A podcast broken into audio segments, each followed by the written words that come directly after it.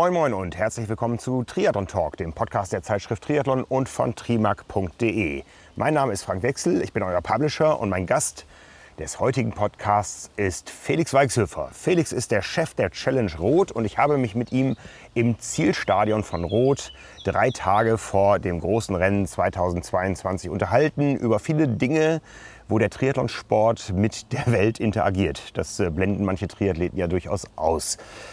Kleiner Hinweis, dieses Gespräch haben wir am Mittwoch aufgezeichnet und zwar auch auf Video. Wenn ihr das Ganze lieber mit bewegtem Bild sehen wollt und die Aufbauarbeiten im Hintergrund verfolgen wollt, dann schaut auf unseren Kanal auf YouTube, auf unseren Kanal Triathlon Insider. Dort findet ihr dieses Video auch und den Link dazu, den stelle ich euch nochmal in die Show Notes. Wer auf diesem Kanal bleiben möchte, dem wünsche ich jetzt viel Spaß bei meinem Gespräch mit Felix Weichshöfer. Noch drei Tage. Ne, wie viele Tage haben wir denn noch? Was ist heute für ein Wochentag? Mittwoch. Ich bin froh, dass du es auch erst überlegen musst. Vier Tage. Noch vier Tage bis zum oder zur, da können wir uns gleich drüber unterhalten, Challenge Rot 2022. Welcome Home Triathletes steht hier überall im Landkreis Rot, überall wo man schaut. Ich habe eben äh, sehen können, ich war Zeuge, wie das Banner über dem Solarer Berg aufgehängt wurde. Bei mir sitzt der Chef von dem Ganzen. Hallo Felix. Felix Hallo Frank. Schön, dich wiederzusehen. Es ist noch nicht so lange her. September bis äh, Juli ja. ist eine kürzere Zeit als Ja. äh, Juli bis Juli. Was war in der Zeit los? Was war in der Zeit los? Ja, relativ kurze Vorbereitungszeit fürs Rennen.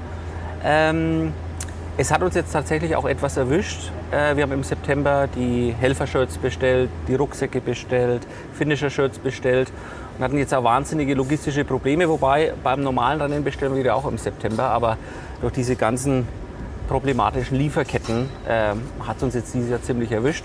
Ansonsten mussten wir einfach ein bisschen schneller sein, hat auch gut funktioniert.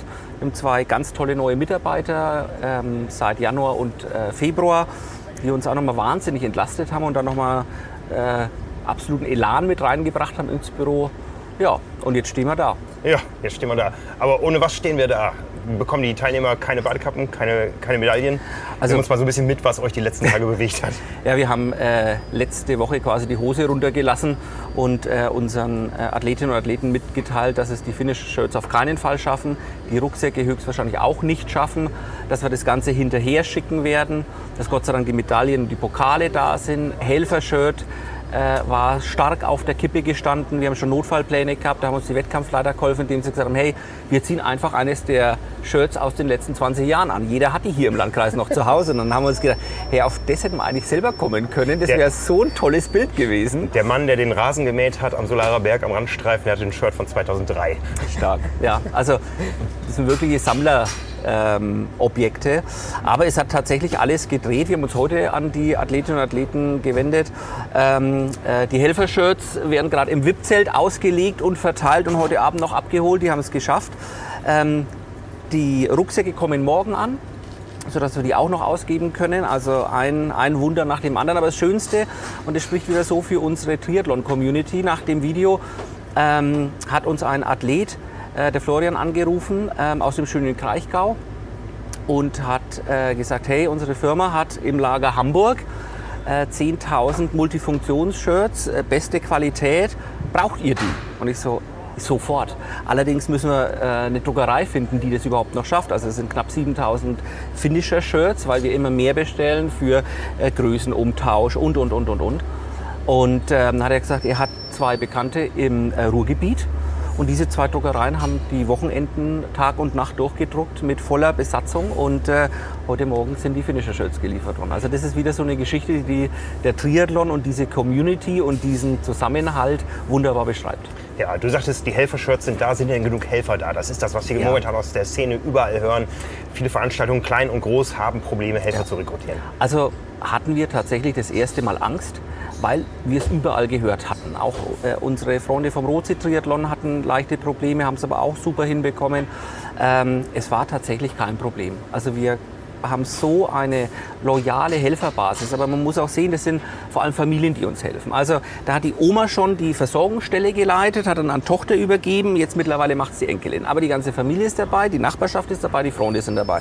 Und so kommst du dann ratzfatz auf 40 bis 80 Mann, je nachdem, ob wir über die Radstrecke oder die Laufstrecke reden. Und die bleiben einfach dabei. Und was aber auch ein ganz schönes Phänomen ist in den letzten Jahren, wir bekommen unwahrscheinlich viele Anfragen von Triathletinnen und Triathleten, die hier schon gestattet sind oder die sich am Montag für den Stadtplatz anstellen und die sagen, hey, ich bin eh da, ich würde gerne auch dem Sport was zurückgeben und möchte gerne helfen. Und die fragen man dann einfach, hey, wo wollt ihr denn helfen? Und wie lange wollt ihr denn mitarbeiten? Wir haben hier am Festplatz ganz viele Athleten. Ähm, einen äh, ganz tollen äh, jungen Mann, der ist jetzt die ganze Woche da, der ist aus Schwerte und hilft uns hier am Festplatz die ganze Woche. Den habe ich schon kennengelernt. Der kam nämlich auf mich zu und zeigte mir, wir sind damals 2019 zusammen in Büchenbach hochgelaufen. Stark, ja. Also es ist wirklich, ist wirklich toll. Ähm, und es ist auch für unsere Helfer so schön, weil dann äh, quasi Helfer aus ganz Deutschland, Triathleten hierher kommen, mit ihnen ähm, arbeiten. Und auch für die Triathleten ist es sehr, sehr schön, weil sie einfach mal so einen Blick hinter die Kulissen bekommen. Was, was braucht man denn eigentlich, damit dieses Ding steht? Damit es einen Solarer Berg gibt, damit es so ein Stadion gibt. Und das ist ein tolles Miteinander einfach. Ja, großartig, großartig. Ja. Ist das für euch der erste Wettkampf nach der Pandemie oder wo seht ihr euch in dem ganzen Geschehen? Ihr habt ja im letzten Jahr ja. eine etwas kleinere Veranstaltung ja. mit riesengroßen Zäunen, die natürlich ja. alle mit eurem Hauptsponsor gebrandet waren, aber die dienten ja nicht dem Zweck des Brandings, sondern äh, der Sichtversperrung für potenzielle Zuschauer. Genau, also wo, wo seht ihr euch jetzt? Ähm, das ist eine spannende Frage wenn du mich emotional fragst, würde ich sagen, für mich ist die Pandemie komplett vorbei, wenn ich es mit dem letzten Jahr vergleiche, wo wir alle mit FFP2-Maske, wo ich die Helferinnen und Helfer bitten musste, den ganzen Tag in der Sonne Flaschen mit FFP2-Maske äh, zu überreichen, bitten musste. Und deswegen fühle ich mich, wie wenn die Pandemie vorbei ist. Tatsächlich ist sie natürlich nicht vorbei und da tragen wir auch Rechnung. Wir haben von vornherein gesagt, wir nehmen weniger Athleten an. Einmal, weil wir nicht wussten, wie sich das mit der Pandemie hin entwickelt. Aber das Zweite ist, wir hatten letztes Jahr ein sehr, sehr kleines Feld. Ich möchte meine Helfer wieder einarbeiten. Ich möchte die Veranstaltung und die ganze Orga wieder langsam hochfahren. Weil wenn ich jetzt alle überfordere, dann hapert es plötzlich an der Qualität und das darf nicht passieren. Deswegen, wir sind im Einzelstadtbereich rund 300 Athleten weniger die wir, und Athletinnen, die wir angenommen haben. Und bei den Staffeln sind es fast 200. Und so tasten wir uns jetzt wieder an die Zahlen von 2019, 18, 17 ran aber eben noch etwas drunter. Ähm, dann haben wir zum Beispiel bei der Pressekonferenz einfach auch, um die Topathletinnen und Topathleten zu schützen, äh, noch die Maskenpflicht in den Bussen ist es ja eine deutschlandweite Regel, glaube ich, zumindest in Bayern. Äh, da weiß man ja leider immer nicht ganz, wo was gilt. Also in Bayern gilt auf alle Fälle in. Ich dachte, wir sind hier in Franken. Ich habe schon einen bekommen, weil ich gesagt habe, ich bin in Bayern jetzt. Gefühlt sind wir auf alle Fälle in Franken, aber die Regeln kommen aus München. Okay. Ähm, also das heißt, in den Bussen, in den Athletenshuttle, Medienbusse, VIP-Busse, die Busse, die unsere Athletinnen und Athleten zurückbringen an die Wechselzone 1 nachts mit den Anhängern, da haben wir noch Maskenpflicht äh, tatsächlich. Ähm, wir haben dieses Jahr auf die Pasta-Party Party in der normalen Form ähm, verzichtet, weil wir einfach auch Angst haben, alle in einem Zelt sehr eng aufeinander, nicht dass was passiert und wir dann einige Athletinnen und Athleten haben, die ausfallen oder auch Mitarbeiterinnen und Mitarbeiter. Deswegen haben wir gesagt, hey, wir geben Gutscheine aus für den neuen Food Code. Ihr könnt mit euren Freunden essen gehen, wann ihr möchtet. Und äh, quasi so die Eröffnungsfeier mit Jan und Patrick und Anne und all den Topathleten findet dann hier im Stadion statt in frischer Luft am Freitagabend. Ähm, das war auch noch so eine, eine Maßnahme. Also wir haben versucht, einiges so umzusetzen, dass es nicht so auffällt. Auch die Siegerehrung haben wir aus dem großen Fest rausgeholt hier im Stadion, weil es uns ehrlich gesagt letztes Jahr hier im Stadion auch viel besser gefallen ist. Es war luftig, es war schön, es war eine tolle Stimmung. Ähm, und so tragen wir natürlich der Pandemie noch Rechnung. Aber gefühlt ist es für mich die große Freiheit. Ja, du sagtest, ihr habt sowieso etwas weniger Teilnehmer angenommen. Wenn ja. man jetzt momentan durch die sozialen Medien guckt, man findet ganz viele enttäuschte Leute, die sagen, ich habe mich so bemüht, ich habe es zwei Jahre durchgehalten und ja. jetzt drei Wochen, zwei Wochen vor dem Rennen werde ich krank, ich kann nicht starten. Ja. Das seht ihr auch hier wahrscheinlich. Ja, äh, ich habe mir die Zahlen von Markus geben lassen, weil dadurch, dass man so oft hört, könnte das auch den Blick verfälschen. Also unsere Abmeldezahlen sind tatsächlich nicht höher als in den Jahren 1918, wenn man das im Vergleich setzt. Weil du immer noch Athleten hast, die dann zum Beispiel stürzen, äh, die eine Grippe bekommen und, und, und, und, und. Also die Zahlen sind ungefähr gleich, aber gefühlt ist es natürlich schon eine Sache. Dann ist es auch so bei uns eine Mitarbeiterin äh, aus der Meldestelle, die wollte starten, hat Corona bekommen. Also dadurch, dass es dann auch nah dran ist, mhm, mhm. ist dann immer so, das Gefühlte, das muss man dann immer noch mal gegenchecken. Also äh, es ist nicht unbedingt äh, höher als in den Jahren 1918, aber natürlich, weil so ein Fokus drauf ist und weil wir jeden Tag damit leben, ähm, denkt man das auch schnell. Ja, man hat eine gewisse Erosion da. Also in, in Frankfurt war standen immer 3000 Athleten im Raum. Der höchste ja. Beutel war irgendwie mit einer 2757 beschriftet ja. oder so. 2200 waren am Ende im Ziel. Man sagte aber vorher schon, wir rechnen mit einer hohen No-Show-Quote. Ja. ja. das wird wahrscheinlich jetzt akut auch noch kommen. Ähm, das kann sein. Hat ein Athlet denn einen Vorteil, wenn er, euch, wenn er sich aktiv bei euch abmeldet?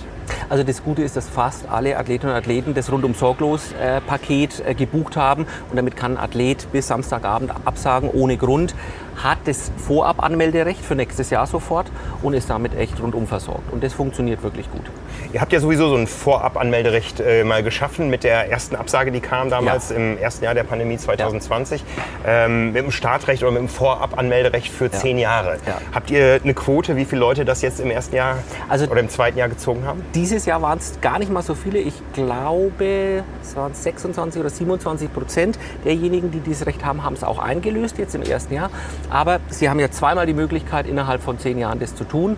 Und da auch nochmal ein ganz, ganz herzliches Dankeschön. Ähm, äh, die Athletinnen und Athleten, die damals gespendet haben, haben uns einfach auch über Wasser gehalten. Wir hatten das eine Jahr gar keine Einnahmen. Und letztes Jahr hatten wir zwar das Rennen, hatten aber ja massive Mehraufgaben aufgrund der ganzen Corona-Problematik. Keine Einnahmen oder sehr wenig Einnahmen bei Messe, bei ähm, äh, Essen, Getränke und, und, und, und, und. Merchandise ist natürlich auch alles zurückgegangen.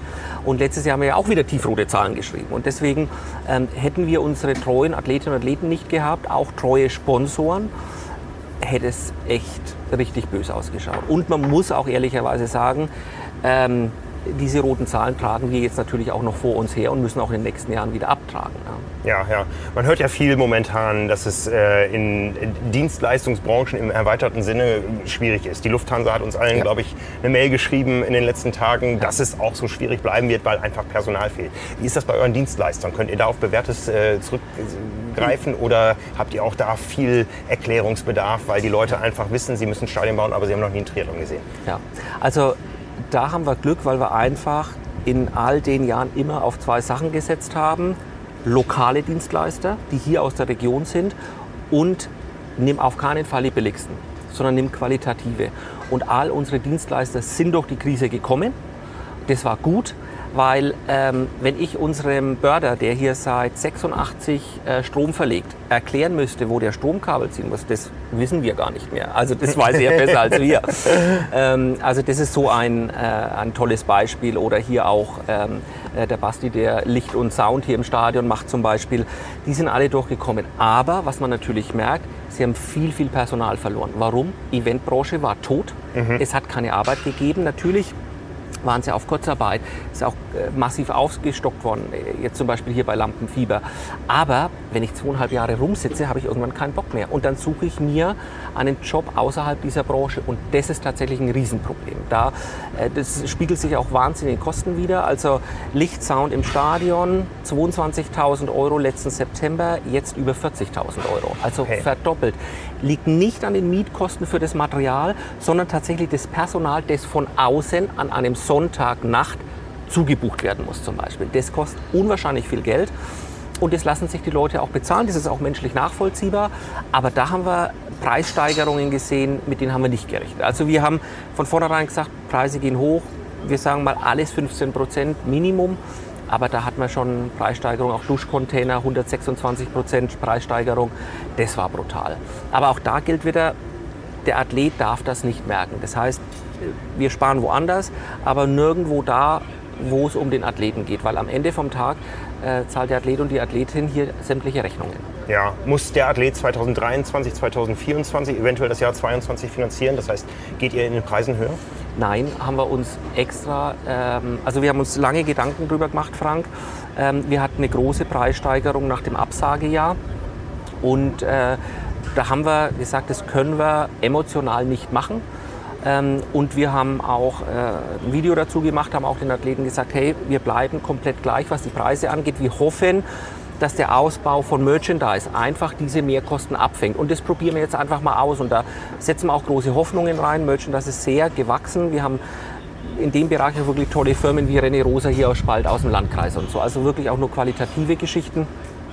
Und da hoffen wir einfach, dass wir durch die Mehreinnahmen, die wir da potenziell erzielen können, einfach diese Lücken, die eine Nichterhöhung der Stadt oder der Entry Fees anbelangt, äh, tragen können. Seht ihr denn eine Veränderung im Starterfeld? Sind es mehr regionale Athleten, mehr bundesweite oder kommen die Leute nach wie vor aus aller Welt? Ist eine spannende Frage. Also letztes Jahr waren wir ja ein sehr deutsches Rennen im September mit ein paar Ausländern. Die Australier durften noch nicht einfliegen, Amis hatten Probleme, äh, Neuseeländer. Ähm, da waren wir relativ deutsch. Jetzt sind wir 50-50. Ich glaube, der letzte Stand ist sogar ein Tick mehr Ausländer.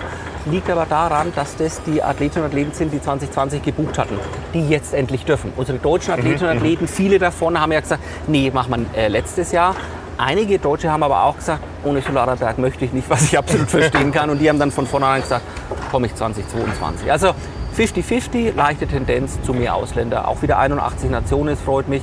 Äh, Kanadier, Amis, die ähm, Australier, Neuseeländer sind schon da. Haben wir schon viele getroffen, also das ist schon, schon cool. Mhm. Ihr seid ja jetzt nicht die Ersten, die an den Start gehen dieses Jahr. Äh, es gab schon zwei Ironman-Rennen in Deutschland, ja. in 73-Rennen. Es gab hier den Rotsee-Triathlon. Ihr habt in der Challenge ja. Family einige Rennen schon durchgeführt. Ja.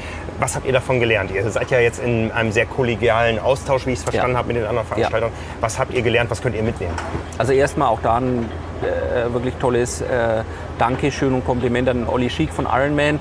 Wir telefonieren tatsächlich regelmäßig, sprechen jetzt schon wieder die Termine für nächstes Jahr und versuchen auch schon die Termine für übernächstes Jahr abzusprechen. Das ist wirklich schön, dass es mittlerweile so harmonisch funktioniert und wir es eben gemeinsam schaffen, zusammen auch mit der DTU einfach die großen Events in Deutschland an singulären Wochenenden zu haben.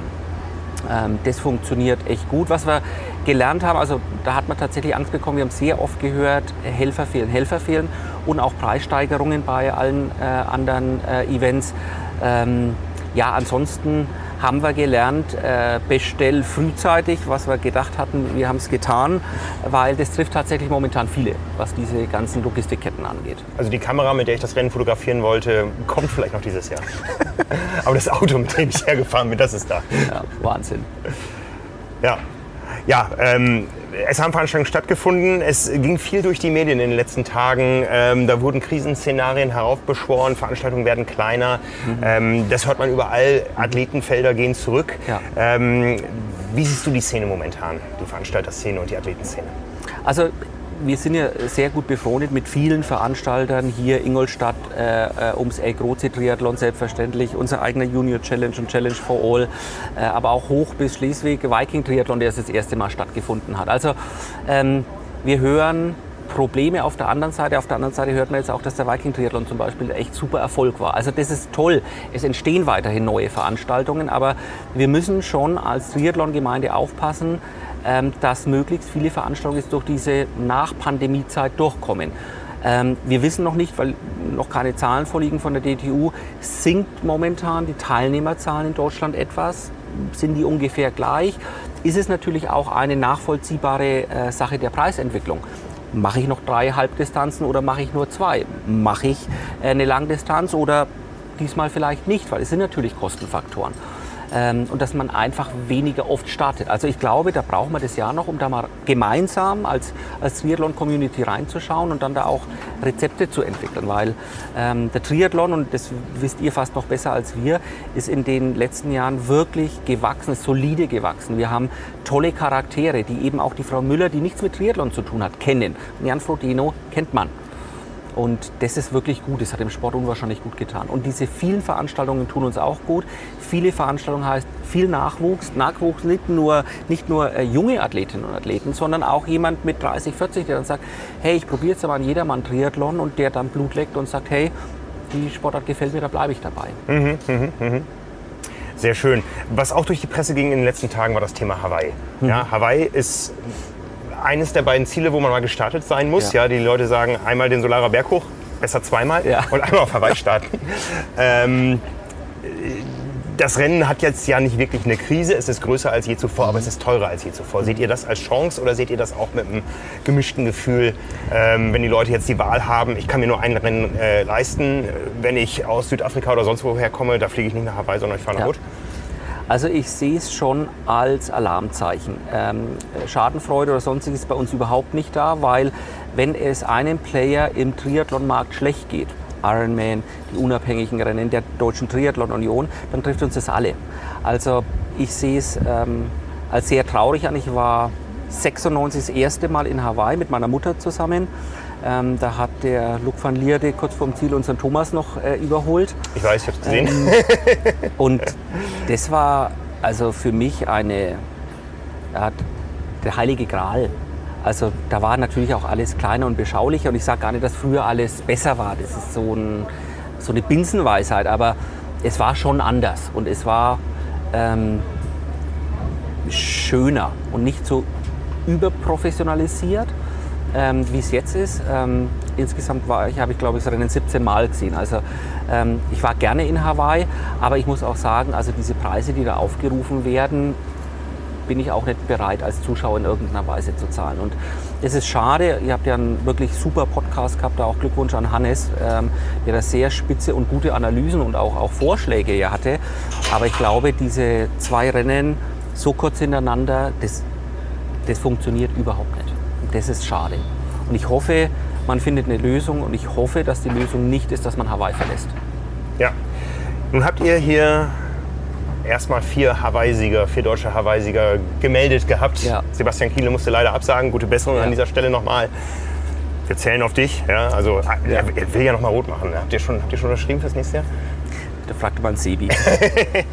Nein, mich würde es unwahrscheinlich freuen, wenn Sebi hier seinen Abschluss in Rot macht und wir ihn als Triathlon-Gemeinde gemeinsam feiern können. Und ich glaube, das wäre auch eine coole Sache, wenn wir uns alle da ein bisschen was einfallen äh, lassen könnten. Ich schätze den äh, Sebi sehr, ich schätze seine Art, ich äh, schätze seine Ehrlichkeit. Ähm, also das ist einfach so ein toller Athlet und das hat mir unwahrscheinlich leid getan, weil er jetzt einfach so viel Pech hatte, dass es dieses Jahr nicht klappt. Aber es ist schön, er ist da, er ist auch auf der Messe und äh, bei den Sponsorständen von ihm.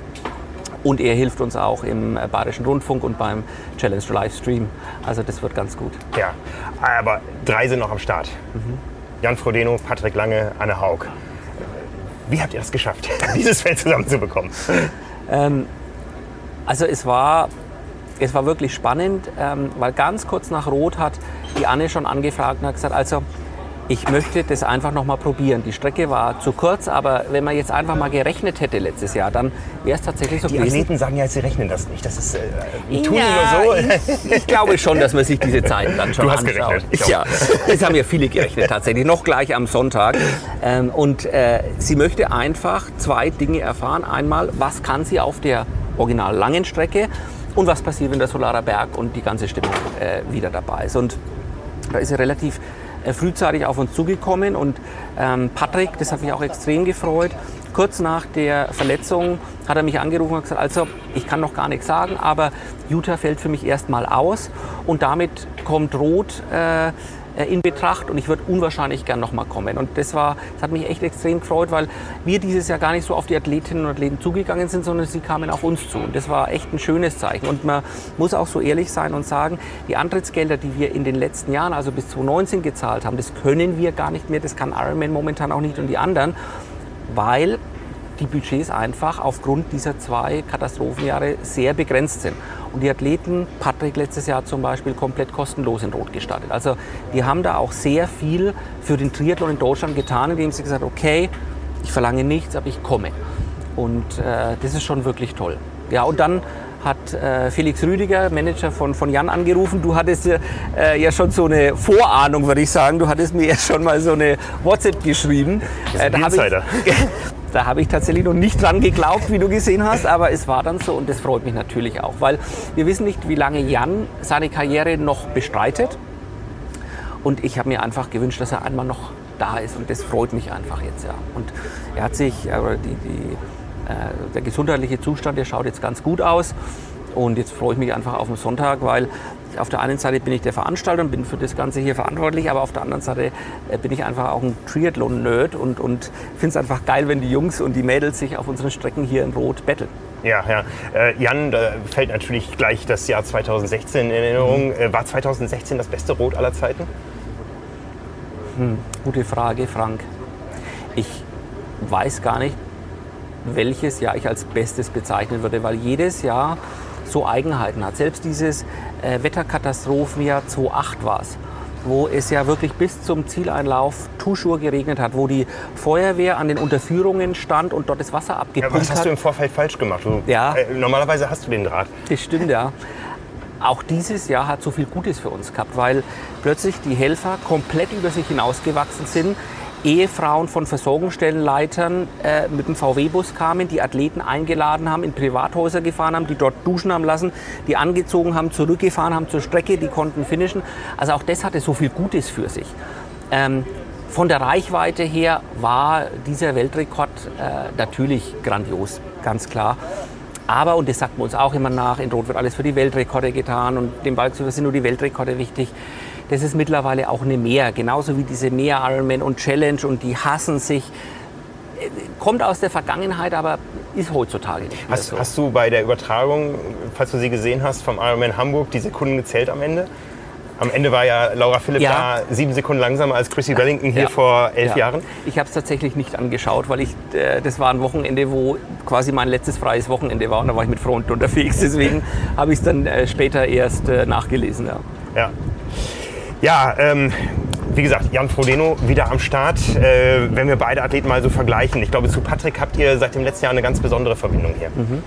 ja, muss ich wirklich sagen, ähm, der Patrick, ähm, der sich ja jetzt mit seiner Frau zusammen selbst managt, wir, wir sind so oft in Kontakt und das ist für uns eine neue Situation, dass wir mit einem äh, Topathleten dieses Kalibers ähm, direkt kommunizieren und der mir auch letzten Sonntag schreibt, hey Felix, nur noch eine Woche, oh Gott, ich bin heiß wie Frittenfett. Also das ist einfach schön und das macht da uns total Spaß und äh, da auch eben äh, drüber zu reden und was können wir besser machen und wo können wir vielleicht gemeinsam was machen und ähm, wo wir ihm äh, bei einem Sponsor geholfen haben und er einen Kontakt für uns hergestellt. Also das ist so ein tolles Geben und Nehmen und so ein Miteinander einfach und das ist, ja, macht einfach unwahrscheinlich Spaß. Ja, bei Patrick wie bei Anne haben die Leute im letzten Jahr gerechnet. Auch er hat ja, Ja. gesagt, äh, nein, ich rechne Ja. nicht. Ähm, jetzt haben wir verschiedene andere Szenarien gesehen. Wir haben das Tri-Battle Royale gesehen. Äh, wir haben einen Christian Blumenfeld Mhm. Ja. in Cozumel gesehen. Wir haben das Sub-7, Sub-8 Projekt gesehen. Was glaubst du, wohin entwickelt sich der Sport? Wohin entwickeln sich die Zeichen? Sind das wirklich Benchmarks, die neu gesetzt wurden, die äh, auf einer Strecke wie hier auch eine Rolle spielen können?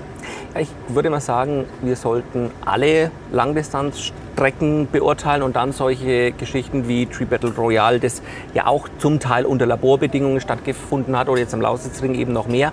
Aber auch die haben eine Berechtigung. Das ist total gut für unseren Sport. Also alles, was unseren Sport in die Medien bringt und wo das Interesse weckt, ist einfach richtig gut. Und äh, da hat man eben so Charaktere wie einen Jan, Tree Battle Royale oder Blumenfeld. Das ist mega. Das ist richtig, richtig gut.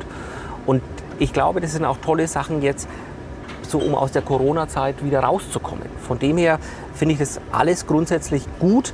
Ähm, ja, das Sportliche wäre das halt das eine. Da sehe ich eher so die klassischen Langdistanzen, wo es einfach komplizierter ist, wo ich in einer zweiten Radrunde in Frankfurt, in Hamburg, in äh, Rot natürlich auch durch die Altersklassen mich durchkämpfen äh, muss, was ich dann bei solchen Rennen nicht habe. Aber grundsätzlich alles, was dem Triathlonsport gut tut, finde ich gut. Es ist ein weiterer Player im Spiel, immer mehr, der dem Triathlonsport gut tun will, auch vieles Gutes tut, die PTO. Ja, Professional Triathletes äh, Organization. Ähm, ich habe irgendwo da hinten im Backstage eine Kiste gesehen, da stand drauf PTO. ja. Wie seid ihr da im Kontakt? Gut, also ganz freundschaftlich. Äh, PTO wird hier einen großen Stand sogar haben. Ja? Ähm, und das finde ich auch gut. Wir müssen uns austauschen, wir müssen uns connecten, wir müssen zusammenarbeiten. Und äh, wenn die PTO dafür sorgt, dass äh, Athletinnen und Athleten, Topathleten, Topathleten ein bisschen mehr verdienen, ja, das ist doch wunderbar. Also neue Impulse, auch mit deren Rennen, wie gesagt, tun dem Triathlon wieder gut. Und ich, ich habe vor solchen Dingen auch immer gar keine Angst, weil ähm, ich glaube, sowas befruchtet sich auch. Und äh, äh, damals, als äh, Kurt Denk äh, Frankfurt organisiert hat, mein Vater hier, ähm, da ist schon zum Teil mit sehr heftigen Bandagen gekämpft worden. Aber was war denn das Ergebnis? Das Ergebnis war, dass der Triathlonsport gewachsen ist. Jetzt ist es so, ich habe den Kurt dieses Jahr nach Rot eingeladen, ja, ähm, weil wir sind nicht mehr Spinnefeind oder sonst was. Und das ist, das ist gut. Also auch solche Situationen tragen, wenn man ein bisschen über den Tellerrand hinausblickt, dann dazu bei, dass dieser Sport wächst. Aber die PTO zahlt ja ein Riesenpreisgeld, wo man Ja. sich nicht ganz so lange für anstrengen muss wie bei euch. Es Ja. geht über 100 Kilometer, nicht 226.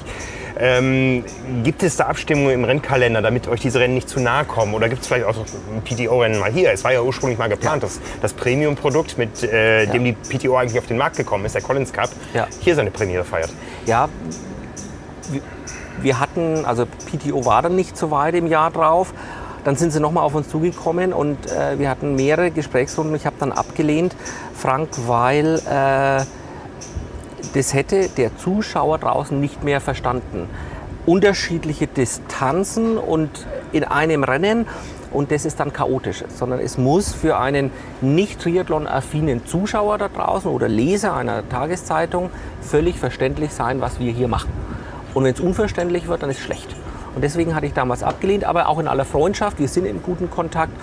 Ähm, dadurch, dass PTO und Challenge Family auch sehr stark kooperieren, ähm, äh, teilen wir auch Family unsere ähm, Daten immer sehr frühzeitig mit, die dann auch mit der PTO reden, dass man sich da ein bisschen aus dem Weg geht, im positiven Sinn, dass eben keine Rennen äh, kollidieren. Ja, ja. Die PTO vertritt ja die Athleten aller Welt. Die Athleten aller Welt kommen hier hin. Jetzt haben wir natürlich noch neben Corona eine andere Krise laufen gerade, Ja. die Ukraine-Krise. Äh, ihr habt relativ früh damals gesagt, liebe Athleten aus Russland und Weißrussland, Belarus, äh, wir können euch nicht äh, beherbergen in diesem Jahr. Mhm. Ja. Mhm. Da gab es am Anfang einen kleinen Aufschrei. Inzwischen ist das ja überall im Sport gang und Ja. gäbe. Ähm, habt ihr Athleten aus Osteuropa am Start, auch aus der Ukraine? Äh, nein, alle äh, ukrainischen Athleten, die hier gemeldet waren, sind tatsächlich an der Front. Und das ist schon, wenn man sowas dann liest, ähm, da bekommt man schon Gänsehaut. Die wären hier gestartet, hätten hier Spaß haben wollen mit uns und, und äh, jetzt äh, Wie, wie viele Athleten aus äh, Russland, Belarus und Ukraine hattet ihr in der Vergangenheit am Start? Also für dieses Jahr wären neun Athletinnen und Athleten aus der Ukraine gemeldet gewesen. Eine davon lebt aber in äh, England. Alle anderen tatsächlich in der Ukraine. Ähm, wir hätten, ich glaube, 90 russische Athletinnen und Athleten am Start gehabt und zwei belarussische Athleten. Ja. Es war damals, ähm, ich habe da auch viel mit der DTU telefoniert, die da auch nicht glücklich waren.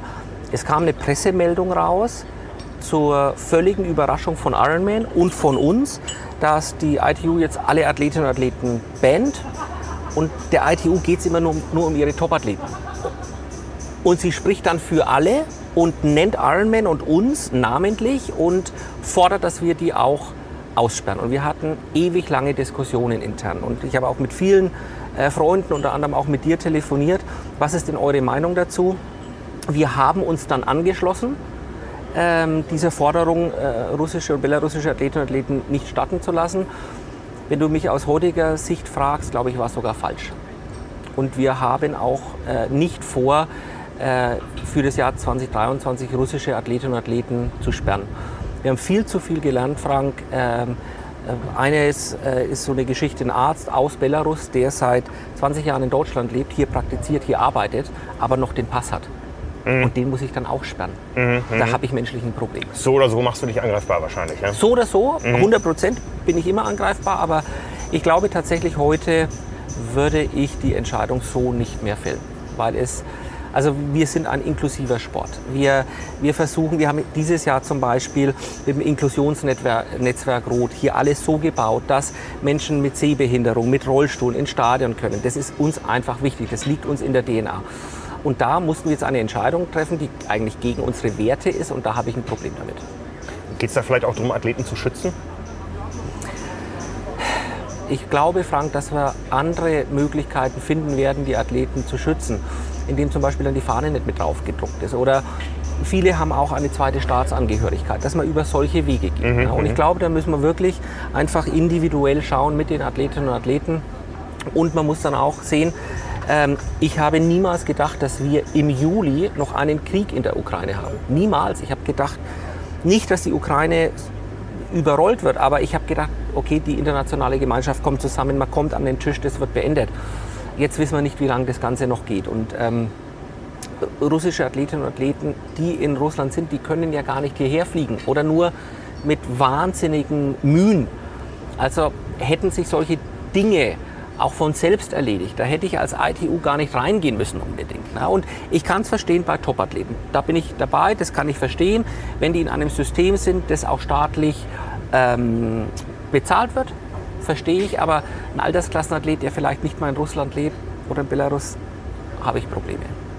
Ja, die Frage ist immer, wie weit gehen Sanktionen, damit sie wirksam sind. Ja, das ist Richtig. ein ganz schweres Thema, glaube ich. Ist ne? es, ja. Ihr habt sicher Kontakt zu jedem Einzelnen gehabt, von mhm. denen, denen ihr absagen musstet. Ja. Ähm, wie waren die Reaktionen da?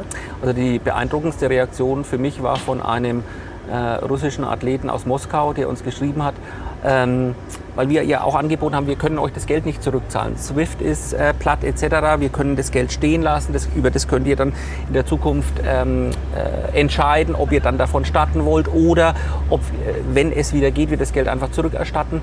Und er hat uns geschrieben, bitte überweist das Geld an diese Hilfsorganisation in der Ukraine, weil ich kann es aus Russland nicht. Und das also hat mich schwer beeindruckt, wow. mhm. muss ich wirklich sagen.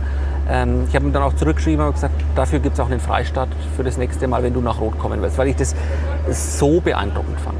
Ja. Und mit den anderen habt ihr da die Startgelder quasi eingefroren bei euch, damit? Ja, es hat äh, oftmals die Möglichkeit gegeben, dass Familienangehörige im Ausland leben, ein Konto in England haben. Also da haben wir wirklich versucht, immer individuelle Lösungen zu finden. Und eigentlich nur bei den wenigsten hat es nicht funktioniert. Wie waren die Reaktionen der nicht-russischen Athleten? Habt ihr da gemischt, was mitbekommen? Gemischt. Ähm, ich kann es dir prozentual gar nicht sagen. Also es waren sehr, sehr große Diskussionen auf unseren sozialen Medien und das haben wir auch gewusst und das ist auch gut so. Ähm, ja, die einen haben gesagt, hey, wir sind im Sport, wir dürfen niemand ausgrenzen. Und das ist auch das, wo, wo ich ja selber fühle. Aber auf der anderen Seite, äh, wenn wir jetzt das einzige Rennen gewesen wären zu dem Zeitpunkt im ganzen ITU-Gebilde, wäre das vielleicht auch nicht gut gewesen. Dann muss man auch ganz ehrlich drüber nachdenken und da ist dann natürlich auch eine Angst da, auch Angst bei Sponsoren, mit denen ich auch gesprochen habe. Was passiert denn, wenn einer mit einem großen Z einläuft? Das sind auch Dinge, die man nicht will. Also es ist eine Lose-Lose-Lose-Situation für alle. Mhm. Das ist beim Krieg meistens der Fall. So ist es. Ja. Ja. Warum hoffen, dass das schnell, schnell vorbeigeht? Ja. Ich habe es am Anfang gesagt, wir sagen die Challenge, du sagst der Challenge. In Weichsee, St. Pölten, die sagen auch alle die Challenge. Was unterscheidet euch von den anderen Challenge-Rennen und was ist äh, die Challenge Family aus deiner Sicht? Die Challenge Family ist ein ganz bunter Haufen von unwahrscheinlich tollen Menschen auf der ganzen Welt, die Triathlon lieben ähm, und die sich da zusammengeschlossen haben, die sich äh, unterstützen mit Wissenstransfer zweimal im Jahr, äh, internationale Race Director treffen, wo, wo wir so Best-Case-Szenarien machen. Das ist ganz toll die uns mit den Beuteln ausgeholfen haben. Die Beutel kommen zwar jetzt morgen an, aber wir haben gestern Nacht gepackt. Also hat Almere all ihre Beutel geschickt, Challenge Salou hat die Beutel geschickt. Also die Challenge Almere. Und Richtig. ähm, das ist einfach toll. Also das ist einfach schön, diese, diesen Zusammenhalt, diese Zusammenarbeit zu sehen. Ganz, ganz viele sind auch da. Ähm, wir haben auch äh, tolle Gewinnspiele ähm, äh, ausgelobt quasi an die anderen Challenges, die ähm, ja, äh, Freistarts für nächstes Jahr dann haben.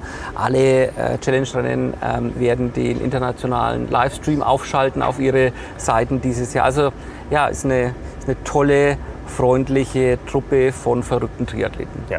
Einen Kommentar habe ich neulich in Social Media gesehen bei mhm. uns. Ähm, ich weiß nicht, zu welchem Thema es ging. Rot spielte sicher eine Rolle. Äh, da stand ein Kommentar drunter, wenn die endlich eine Mitteldistanz anbieten würden, mhm. parallel mhm. oder an einem Wochenende, dann würde ja. ich ja auch mal kommen. Ist das ja. eine Überlegung, euch hier nochmal zu erweitern? Du hast gesagt, es gibt die Challenge for All, ja. wie auch immer sie heißt inzwischen. Äh, ich glaube am Samstag im mhm. Freibad hier im Ort. Ja, also am äh, Freitag ist die Challenge for All äh, für jeder Männer und am Samstag dann die Junior Challenge für die Kids. Ähm, Und die Challenge Women? Haben wir auch, ja. richtig, richtig. Äh, das ist ein ganz schriller Lauf. Also ja. wer hier als Zuschauer ist, Mann oder Frau, schaut es euch an. Als. Frau meldet euch an. Es ist Party. 2000 Mädels und Frauen in pinken Shirts. Es ist ein Wahnsinn. Und da geht es auch gar nicht um die Leistung, sondern man kommt mit Freundinnen und das ist wirklich toll, ja eine Riesenbereicherung für uns. Und auch wirklich tolle Geschichten. Unsere Malis Bernreuther von der Pyros Landbrauerei, die uns seit ewigen Zeiten ähm, unterstützen, äh, die überhaupt diesen Sport, einen Ausdauersport nicht gemacht hat, die sich dann angemeldet hat, das Laufen angefangen hat und dieses Jahr war sie als Einzelstatterin auf der Liste gestanden ähm, hat jetzt aber einen Infekt bekommen, tatsächlich kein Corona und kann jetzt leider nicht starten. Aber ich finde es auch so schön, Challenge Woman, dann Staffel Laufen, Staffel Radfahren, ach was soll's, ich mache das ganze Ding. Und so entstehen auch Triathletinnen und Triathleten, das ist wirklich toll. Ja, aber zu deiner Frage. Die Challenge Half. Die Challenge Half, äh, der Challenge über zwei Tage, Staffeln am Samstag, Einzel am Sonntag, gibt ganz, ganz viele Ideen. Ja, ich meine, und, die, die, Challenges, dann hätten wir zumindest, ja, würden wir uns zumindest einig werden. Ja. ja. ähm, das wäre genau der Fehler, in den Hawaii jetzt reingetappt ist. Das wäre genau der Fehler, Frank, in den Hawaii reingetappt ist. Zu viel, ähm, äh, zu groß, nicht mehr persönlich, Überforderung der Helfer, Überforderung des Landkreises, die Feuerwehren, die zwei Tage auf den Straßen stehen müssen, die es jetzt gern machen, dann wahrscheinlich nicht mehr gern machen.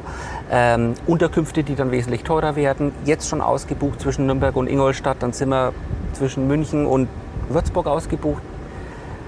Das wäre genau der Fehler. Und da sage ich immer wieder, ja, finanziell wäre das 100% ganz, ganz toll, ähm, aber es würde der Veranstaltung qualitativ so einen Schaden zufügen, dass ich das Risiko gar nicht eingehen will. Weder mit einer Half noch mit ähm, einer Geschichte, die Staffeln auszugliedern für einen Samstag oder, oder, oder.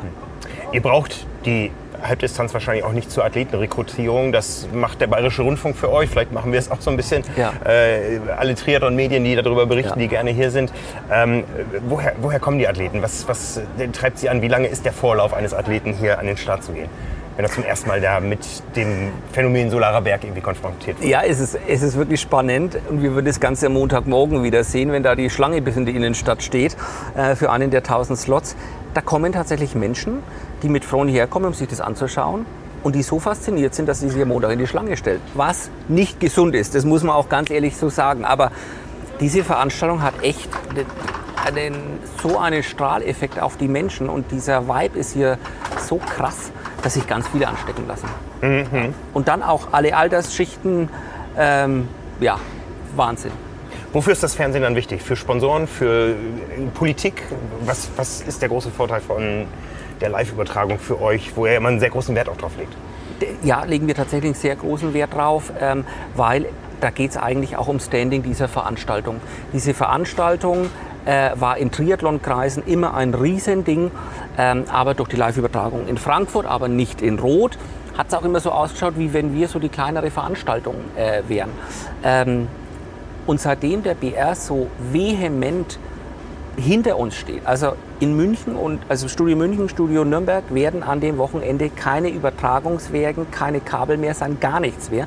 Die karren alles nach Rot. Wer laufen kann vom BR, von der Produktion etc. wird hier in Rot sein. Und da sind wir so dankbar, ähm, weil es einfach diese Veranstaltung zeigt, weil es den Landkreis zeigt, weil es auch dem Landkreis und den Gemeinden hier hilft. Jede Gemeinde, die ein Riesenstimmungsnest aufzieht, Büchenbach zum Beispiel, ja, das ist doch Wahnsinn. Der, der, BR stellt dieses Jahr ein eigenes Team nach Büchenbach, weil die sagen, ey, die sind sowas von irre in Büchenbach, sowas von toll, das wollen wir zeigen. Das zeigt auch Franken in, in einer Art und Weise. Und dann dürfen wir auch nicht vergessen, auch, äh, es liegen auch Vorteile für den Fernsehen drin. Die ähm, durchschnittliche Zuseheralter äh, beim Challenge ist wesentlich geringer als im Normalprogramm. Und auch das ist wichtig fürs Fernsehen zum Beispiel. Und von dem her sind wir da ganz, ganz, ganz dankbar über die Zusammenarbeit und, und auch über die Menschen, die sich engagieren im BR für uns. Das ist eine super partnerschaftliche Zusammenarbeit. Hier hinten, äh, hinter dem Stadion, haben wir die beiden Live-Podeste, äh, eins für den BR und eins für Challenge Live. Das stellen wir ihnen halt einfach so hin, weil wir froh sind, dass sie kommen. Und ähm, ja, einfach toll. Um nochmal auf die ursprüngliche Frage zu kommen, Frank, selbstverständlich ist wichtig für die Sponsoren. Also wir haben große Auswertungsfirmen, die danach genau sagen können, wie oft war Dativ zu sehen, wie oft war HEP zu sehen und was hätte das für die Firma für einen Wert, wenn sie das als Werbung einkaufen würden. Und diese Zahlen legen wir dann den Marketingabteilungen vor und die können natürlich dann auch äh, zum, zum CEO gehen und sagen, schaut her, das ist unser Invest und das ist die Wirkung. Und damit wird es ein tolles Geschäft auch für unsere Partner und wenn ich sehe, dass wir Frankenbrunnen, äh, Entsorgungsbetriebe Hoffmann, die sponsern uns seit 84. Also irgendwas scheinen wir da schon richtig zu machen, dass Partner sagen, hey, das ist nicht nur eine coole Familie Waldzüfer hier, sondern es bringt uns auch als Firma was. Mhm. Und dann entstehen krasse Ideen. Also Speckpumpen im Industriegebiet. Waren wir zusammengesessen und habe ich äh, den Geschäftsführer Herrn Krüger gefragt, hey, wo könnten wir denn helfen oder was habt ihr für Probleme? So, ich wüsste jetzt gar nicht. Ach naja, Nachwuchs. Nachwuchs ist tatsächlich ein Problem, weil im Industriegebiet wir waren vorher in der Innenstadt in Rot, sind wir nicht mehr so sichtbar für Jugendliche, die eine Ausbildung machen wollen, etc. Und dann habe ich gesagt, na, das können wir ändern, dann verlegen wir die Laufstrecke durch euer Firmengelände. dann haben die mich angeschaut und gesagt, coole Idee. Seitdem laufen wir durch Speck. Die machen Wahnsinns Stimmungsnest. Das tut unseren Athleten gut, es tut uns als Veranstaltung gut, es tut ihnen selbst gut. Also ich glaube, da haben wir es auch immer geschafft, tolle Win-Win-Situationen für Sponsoren, für Partner, für die Gemeinden zu schaffen und dann wird es eine langfristige Zusammenarbeit. Das heißt, wenn in Hilpolstein in einem Industriegebiet irgendwo ein, eine Firma auf euch zukommt, ist der Solarer Berg in Gefahr? Ich glaube nicht, dass das passiert, weil Grenzle also wenn ich mal nicht mehr hier arbeite, würde ich zum Grenzleinsberg gehen tatsächlich, weil da sind die Athleten langsamer, man kann besser interagieren und das ist einfach wunderschön. Äh, wird sich auch extrem was tun dieses Jahr. Bin ich echt auf die Bilder gespannt. Ähm, und Solarberg ist halt einfach riesig. Ich erinnere mich an das Jahr, wo ich selber gestattet bin, habe ich eine Amerikanerin auf dem Fahrrad überholt und die hat geweint. habe ich gesagt, hey, what's up? Und dann hat sie gesagt, Solar was so great. Und dann habe ich gesagt, no, this wasn't Solar, this was Grenzlandsberg. Solar is coming up. Ich hätte sie gerne danach nochmal gesehen, wie die reagiert hat nach dem Solarer Berg. Ne? Also ja, nee, solche ikonischen Dinge sind völlig indiskutabel, dass wir da was ändern. Letztes Jahr mussten wir wegen den Umbaumaßnahmen Wie der Straßen. war das? Äh, ich war total froh. Frank, ich war total froh, weil einen leeren Solarer Berg zu sehen, ich glaube, da hätte ich äh, Instant Depression bekommen. Also, ich war heute da, es war lustig, aber ja, ähm, mit den drei, vier Leuten zu interagieren. Genau. Aber, es, ja. Wenn man das sieht ohne die Menschenmassen, das ist einfach traurig. Ja? ja, es, es ist eine schöne Straße und alles, aber ja, wenn da der Challenge durchjagt und da würde keiner stehen, das fände ich schon ziemlich komisch. Aber wie froh bist du jedes Mal, wenn das Ding gut gegangen ist? Das ist ja doch ein Nadelöhr ist ein Nadelöhr. Ähm, es ist auch ein komisches Gefühl. Die Mom sagt es immer am Schwimmstadt, wenn der erste Schuss gefallen ist, hält dieses Ding weder Tod noch Teufel auf. Mhm. Dann rollt es. Ähm, das ist ja äh, Wahnsinnsgefühl irgendwo. Ich bin am Abend, wenn wir dann die Meldung haben, dass nichts passiert ist und alle gesund oder mit wenig schweren Verletzungen wieder da sind, sowohl die Athletinnen und Athleten als auch die Helfer, da fällt dann bei mir alles ab, muss ich wirklich sagen. Und dann werde ich auch müde. Es ist, ich kann jetzt ganz schlecht schlafen, ich schlafe so drei Stunden momentan, aber dann fällt wirklich alles ab, weil das ist immer das Ding, was du nicht kontrollieren kannst. Und ähm, wir hatten drei Tote in, in all den Jahren seit 84, äh, immer beim Schwimmen und äh, das ist jedes Mal furchtbar. Und wenn du dann mit den Angehörigen zusammen bist und ähm, das in deinem Rennen passiert, ist einfach das wünsche ich niemandem. Mhm. Ja, und deswegen ist da schon die Erleichterung am Abend, wenn mich das BRK anruft und sagt, Felix, ist alles gut. Da bin ich schon sehr erleichtert. Jetzt hast du gerade das Jahr 1984 erwähnt. Man hat manchmal bei euch den Eindruck so in letzter Zeit gehabt, äh, ihr, ihr seid erst 20 Jahre alt. Ja? Habe ich bei euch im Podcast gehört, wollte ich dich sowieso ansprechen. Nein, stimmt tatsächlich nicht, Frank. Ähm, es ist so, ähm, 20 Jahre Challenge, das wollen wir einfach auch mit der Challenge Family feiern, um da auch ein Zeichen zu setzen. Und auch irgendwo, wir sind ja damals als Familie vor 20 Jahren eingestiegen. Ähm, aber die Geschichte davor, Ironman, Franken-Triathlon, die deutschen Meisterschaften, die Halbdistanz, die der Jürgen Zeck gewonnen hat, ist selbstverständlich nicht vergessen. Ehrlicherweise sogar ganz cool, wir können immer zwei Sachen feiern. Die insgesamte Anzahl und die Challenge-Anzahl. Also einfach mehr Feier, mehr Party, von dem her ist es auch ganz gut. Ja, mehr Party ist das Stichwort. Sonntagabend um diese Zeit, was können die Zuschauer und die Teilnehmer, die noch spät ins Ziel kommen, hier erwarten? Lohnt es sich vielleicht ein bisschen langsamer zu sein? Es lohnt sich definitiv langsamer zu sein. Äh, wir haben hier oben neue Riegel angebracht. Wir werden hier zehn äh, Laserprojektoren anbringen. Sobald es dunkel wird, werden zwei den Himmel erleuchten, weil wir quasi den heimkommenden Athleten den Weg weisen wollen. Die anderen helfen uns und unterstützen uns hier bei der Stimmung äh, zusammen mit der Lichtanlage. Und wir haben aufgrund von Nachhaltigkeit, aber auch Lärm, Müll und äh, diesen Geschichten gesagt, das Feuerwerk, das ja früher mal eine halbe Stunde war, jetzt war es so eine Viertelstunde, äh, werden wir eindampfen auf so drei Minuten und hatten vorher im Innenraum vom Stadion ein, eine pyrotechnische Show. Das sind so Flammenwerfer und solche Geschichten, wo eben nichts knallt. ähm, aufführen. Und das ist dann, gefährlich für uns Fotografen. Ja, wir werden euch zeigen, wo ihr euch bewegen könnt. Und dann haben wir eben hier eine gigantische Lasershow. Wir werden auch das erste Mal auf die äh, Sternchenspeier verzichten und mit den Handys arbeiten, weil es wirklich von Alex und für das Team mühsam ist, am Montagmorgen hier 10.000 abgebrannte Drähte aufzusammeln und von Nachhaltigkeit brauchen wir da gar nicht sprechen. Deswegen mhm. haben wir mhm. gesagt, es ist wirklich, jetzt machen wir einen Schnitt, machen das alles neu. Wir haben schon völlig verrückte Ideen, da ist die DATEV auch immer äh, sofort mit äh, an Bord. Wir haben uns erkundigt, was kostet so ein Drohnenfeuerwerk. Also das wäre natürlich auch mal eine, eine Sache, ist momentan noch völlig unbezahlbar. Ich kann eine beisteuern. Aber ähm, auch das wird kommen. Also früher waren die LED-Leinwände, jetzt haben wir vier hier, eine hier hängen, unbezahlbar. Ähm, ist jetzt auch nicht mehr der Fall. Also ich glaube, da wird sich auch viel entwickeln und da wollen wir auch dranbleiben. Ähm, Feuerwerk Musik hat die Katrin mit ihrem Mann wieder ausgewählt, der selber Musiker ist. Ähm, ich habe nur zwei von den drei Liedern erfahren und ich bin selber gespannt und freue mich. Am schönsten ist dann immer deine Abschiedsrede. Ja, ja. Ist das der emotionalste Moment für dich am Tag? Ja, da kommen wir jetzt schon die Tränen wieder. nee, das ist einfach, es ist so viel Dankbarkeit da, Frank. Wenn, wenn du hier siehst, wer hier alles mitschuftet, das ganze Jahr über, wenn, wenn Tausende von Helfern da draußen stehen und ihr absolut Bestes für die Triathleten und auch irgendwo für uns geben, das ist einfach toll. Das ist ein Wahnsinnslandkreis, wo man sich darauf verlassen kann. Vielleicht ist unser großer, großer Vorteil auch, dass wir hier so am Land sind, dass man sich noch kennt. Wenn es ein Problem gibt, dann äh, kann man den anrufen das ist vielleicht auch nochmal anders wie in einer großen Stadt und das ist einfach schön. Ich lebe gern hier, ich, ich habe hier mal Freunde, es ist einfach cool. Ja. Und da fällt die Dankbarkeit, oder da ist ganz viel Dankbarkeit da und ist immer lustig, ich weiß immer selber nicht, was ich sage. Die Katrin hat mir schon ein paar Mal was geschrieben und konnte ich dann aber gar nicht mehr lesen. Also ja, die, vielleicht, Auf, die Aufzeichnung der ganzen letzten Jahre haben wir noch irgendwo sehr Aber vielleicht äh, schubsen wir mal äh, die Queen Mom dieses Jahr vor. hat die, die hat am meisten zu erzählen eigentlich, ja. Ja, ja. Ja, wie erwähnt, 20 Jahre Challenge. Der Triathlon insgesamt ist 40 Jahre alt. Den ja. allerersten gab es in Essen 1982. Ja. Ja. 84 habt ihr dann losgelegt. Was passiert im Jahr 2042 hier? Gibt es dann noch ein Challenge-Rennen? Also 100 Prozent, da bin ich absolut davon überzeugt. Der Katrin, ihre äh, beiden Söhne laufen morgen das erste Mal beim Bambini-Lauf mit und ums Haus muss immer Triathlon gespielt werden. Also die sind schon auf ja, Wir haben schon mal darüber spekuliert, ob du schon mit dem Luftballon hinter mir hergelaufen bist, weil ich hinter Ute Mückel hergelaufen bin 1996. Ach Gott, das war, das war klasse. Ich weiß nur, dass das du zum ersten Mal betrunken warst an dem Tag. Das war tatsächlich mein erster Rausch, ja. Habe ich einen Riesenanschluss von meinem Vater am nächsten Tag bekommen.